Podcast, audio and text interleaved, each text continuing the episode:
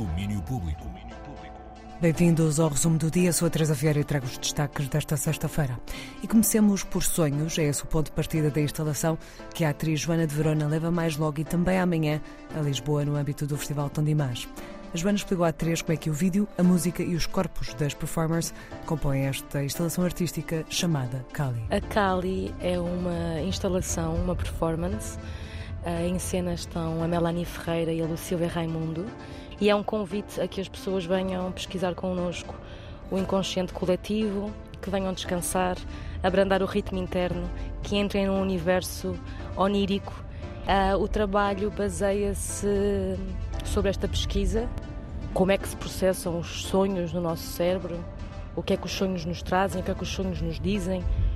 E a Kali em si é a articulação do videoarte instalado em cena com o corpo das performers, portanto, com a dança, com o movimento. A Cali da Joana de Verona é uma mescla de vídeo com o corpo das performers, vídeo e dança, vídeo e movimento. Vai estar mais logo e também amanhã, a partir das 8 da noite, na Rua das Gaivotas, em Lisboa, integrada no Festival Tom Dimas, que dura até 12 de novembro. E no DOC Lisboa, hoje ao fim da tarde, na Cultogest, passa o filme Rock Hudson, All the Heaven Allowed, retrato de Rock Hudson, um ícone da masculinidade heterossexual de Hollywood, que veio morrer de sida em 1900 1985, revelando que a verdade da sua vida era bem diferente do produto vendido pela máquina da indústria dos filmes. Um retrato do, do ator eh, americano uh, entre esta dualidade entre a vida de mulherengo que era descrita na, nas, nas, revistas e depois o universo LGBT em que e então vai fazendo uma história da, da comunidade queer, mas também uma história de Hollywood. Rock Hudson, All the Heaven Allowed,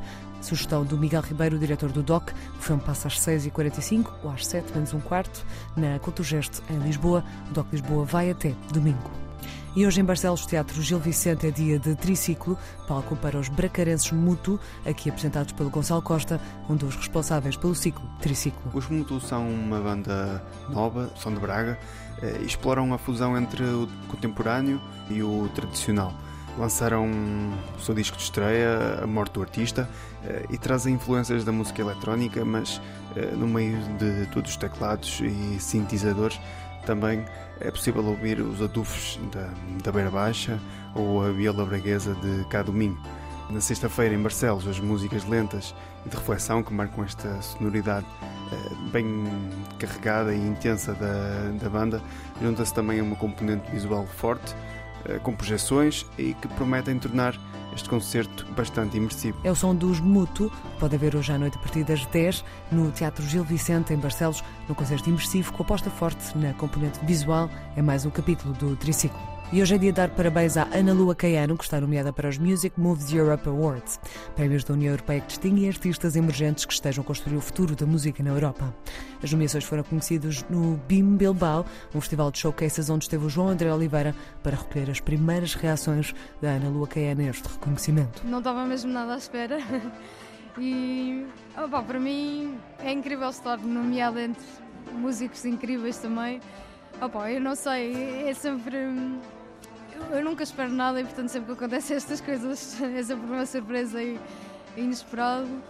E pronto, acho que é, é ótimo o trabalho ser reconhecido e, apesar de, obviamente, um, é sempre depois difícil também tentar, eh, apesar de todas as coisas e das críticas, tentar manter-me fiel e, ou seja, não ficar muito influenciada com as coisas e tentar fazer as músicas à minha maneira na mesma, mas é isso, é sempre ótimo saber que o trabalho é reconhecido e que todo o trabalho vale sempre a pena o trabalho porque eu gosto muito de fazer, mas pronto, ainda fica assim com o melhor sabor fazer as coisas. Os vencedores dos Music Moves Europe Awards vão ser conhecidos em janeiro durante o festival Eurosonic. Dos 15 nomeados vão ser 5 vencedores que recebem um prémio de 10 mil euros para promoção internacional. Há ainda um prémio de 5 mil euros para o vencedor do prémio atribuído pelo público. E por fim, apontando para o fim de semana, Wise Blood regressa a Portugal para dois concertos. A começar num lugar onde já foi e acreditamos que vai continuar a ser feliz. Estou particularmente entusiasmada por regressar a Lisboa porque a minha música foi sempre muito bem recebida aqui, muito antes de começar a ser conhecida no resto da Europa. Lisboa foi sempre um ponto alto para mim. Tinha sempre pessoas nos espetáculos e elas diziam: Ah, é por causa do fado, tu cantas músicas tão tristes. Acho que pode haver algumas semelhanças semelhanças vocais e eu adoro fado. De todas as vezes que fui ver espetáculos ao vivo foi sempre transcendente.